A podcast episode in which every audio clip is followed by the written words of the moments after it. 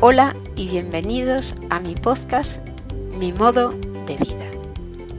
Mi nombre es Margot Tomé y este capítulo es el capítulo en donde os cuento la declaración de intenciones para este programa.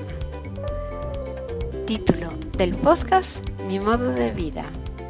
Autora Margot Tomé. ¿Cómo ha cambiado el escenario? En nuestros orígenes, los humanos, nos pasábamos el día buscando comida, cazando, recolectando y moviéndonos para conseguir alimentos. ¿Qué hacemos hoy en día? Estar más de 8 horas en la oficina, pasar de vez en cuando por el súper, al que por cierto vamos en coche, y por supuesto vamos a buscar alimentos para rellenar la nevera. Los más valientes se apuntan a un gimnasio, tres veces a la semana al que por supuesto también van en coche. Las grandes distancias en las ciudades en las que vivimos no nos posibilitan ir andando a muchos sitios. Vamos en coche a todas partes. Muchas veces no nos queda más remedio. A mí me pasa, vivo en una ciudad pequeña, pero no puedo llegar al centro andando. Me llevaría más de dos horas llegar. Y cuando llevo a los niños a las actividades extraescolares, me pasa lo mismo, tengo que llevarlos en coche. Lo irónico del caso es que llevo a los niños en coche para jugar al tenis y para que hagan gimnasia artística. Vamos en coche a todas partes, incluso para ir a hacer ejercicio. Los niños de hoy en día ya no juegan a polis y cacos, ya no van al parque. Desde siempre vi necesario que mis hijos practicasen ejercicio como actividad extraescolar. Intento con este programa que hoy presento, ayudar a aquella gente que tiene interés en comer más sano, en dejar la adicción al azúcar. Pretendo crear una comunidad con interés común, para comer más sano y saludable. Pretendo crear un grupo interesado en comer más sano para sentirse mejor, para evitar muchas enfermedades habituales de los tiempos modernos y que están provocadas en su mayoría por la mala alimentación. Busquemos la fórmula para comer sano y de forma fácil existe. Compartiré contigo mi experiencia personal y te contaré cómo cambió mi vida gracias a elegir en mi plato algunos alimentos guays. Te enseñaré cómo cambiar tus malos hábitos. No cometas los errores que cometí yo. Aprovechate de mi experiencia para no cometer un montón de fallos que me hicieron tardar muchos años en llegar a este punto de no dependencia del azúcar. Hablaré de pruebas que deberás realizar para darte cuenta si las comidas que estás comiendo te hacen más saludable, te hacen estar mejor o peor. Tu experiencia personal tiene más valor que cualquiera de los experimentos científicos o estudios que estén publicados. Debes conocerte, debes saber qué alimentos te favorecen o te perjudican. Con base a la experimentación podrás detectar los alimentos que te afectan saludablemente o los que te perjudican. Podrás detectar los alimentos que te hacen sentir bien y los que te hacen sentir mal. Este conocimiento en sí mismo es de gran valor porque cambiará tu vida. Desde el momento en que tengas identificados los alimentos que te sientan bien, sabrás cómo afectan los alimentos en tu cuerpo y las comidas que vas a comer. También, y muy importante, podrás ver si te compensa comer eso que no te sienta tan bien y decidirás si lo vas a tomar o lo vas a, rechazar. Todos conocemos la expresión un día es un día y tú podrás decir, ¿me compensa o no me compensa? Sabrás cómo tratar con dulces u otras comidas menos saludables de modo que no te perjudiquen y que puedas mantener la salud y estar en forma y tener calidad de vida. Personalmente puedo afirmar que disfruto más la comida cuando como sano. No es un camino fácil. Elegir comidas saludables no siempre es fácil. Os propongo una experiencia, pero a largo plazo. Hay que irse adaptando. Hay que ir adaptando nuestros malos hábitos. Por eso te contaré cómo romper con esos hábitos que no te gustan, poco saludables, e ir mejorando poco a poco tu organismo para que se sienta mejor. Intentaré mostrarte cómo funcionan los mecanismos del hambre, por qué tenemos ansiedad o por qué cuando estás saciado ya no tienes ganas de comer.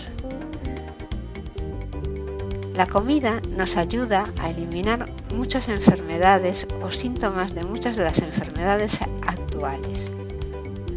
La alimentación es uno de los factores importantes que afectan a nuestra salud. Yo lo he experimentado personalmente. Cuando como sano, duermo mejor, me encuentro con más energía y estoy mucho más contenta. Siempre me interesó muchísimo leer temas de alimentación, de nutrición, de cómo estar saludable. Leo todo lo que cae en mis manos sobre fitness y sobre cómo encontrarme bien. A lo largo de los años que llevo siguiendo las investigaciones sobre nutrición y deporte, he visto cómo han evolucionado enormemente. Se han pegado cambios radicales en la manera de pensar y yo misma he ido experimentando estos cambios en lo que tomaba. Hace muchos años comía solo verduras y pocas calorías diarias, entre 800 y 1000. Estaba delgada pero con poca energía muchas veces con hambre y mi sistema inmunológico era débil. He aprendido y ahora sé que para estar delgada no es necesario comer pocas calorías, ni estar siempre en el gimnasio, ni estar siempre muerta de hambre. Se puede estar delgada comiendo muy bien y sin pasar hambre, y no hace falta tampoco que te machaques en el gimnasio para quemar calorías. Actualmente me alimento mucho mejor que hace 10 años. Me encuentro también mejor y con más energía y creo que mi sistema inmune también está más activo y es más eficiente.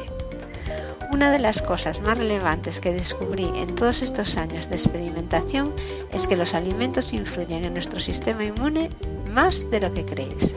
Sufrimos muchas veces de inflamación de nuestro cuerpo sin darnos cuenta.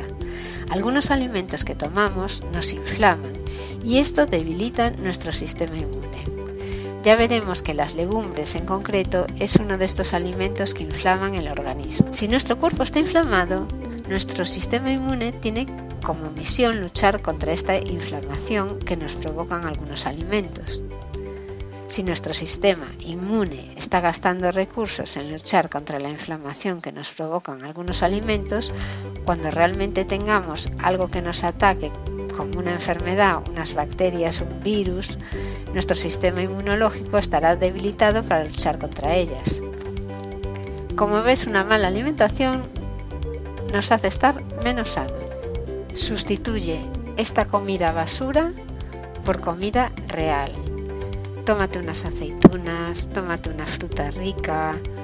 Hay mil cosas que puedes tomar ricas y que no son para tu salud. Ese es mi primer consejo. Y como sé que es bastante complicado y que al principio mm, da rechazo, o sea, dices, no, por Dios, no volveré a tomar esto nunca más. Plantéatelo como que por la semana no vas a tomar comida basura. Ponte unos límites de tiempo. Voy a ponerme seis días de no tomar comida basura. El día sexto, pues a lo mejor, o el séptimo, te permites una chuchería que te apetezca mucho. Pero vamos a empezar, vamos a dar el primer paso. Evita la bollería industrial. En este programa os voy a dejar mi primer consejo. No tomes bollería industrial.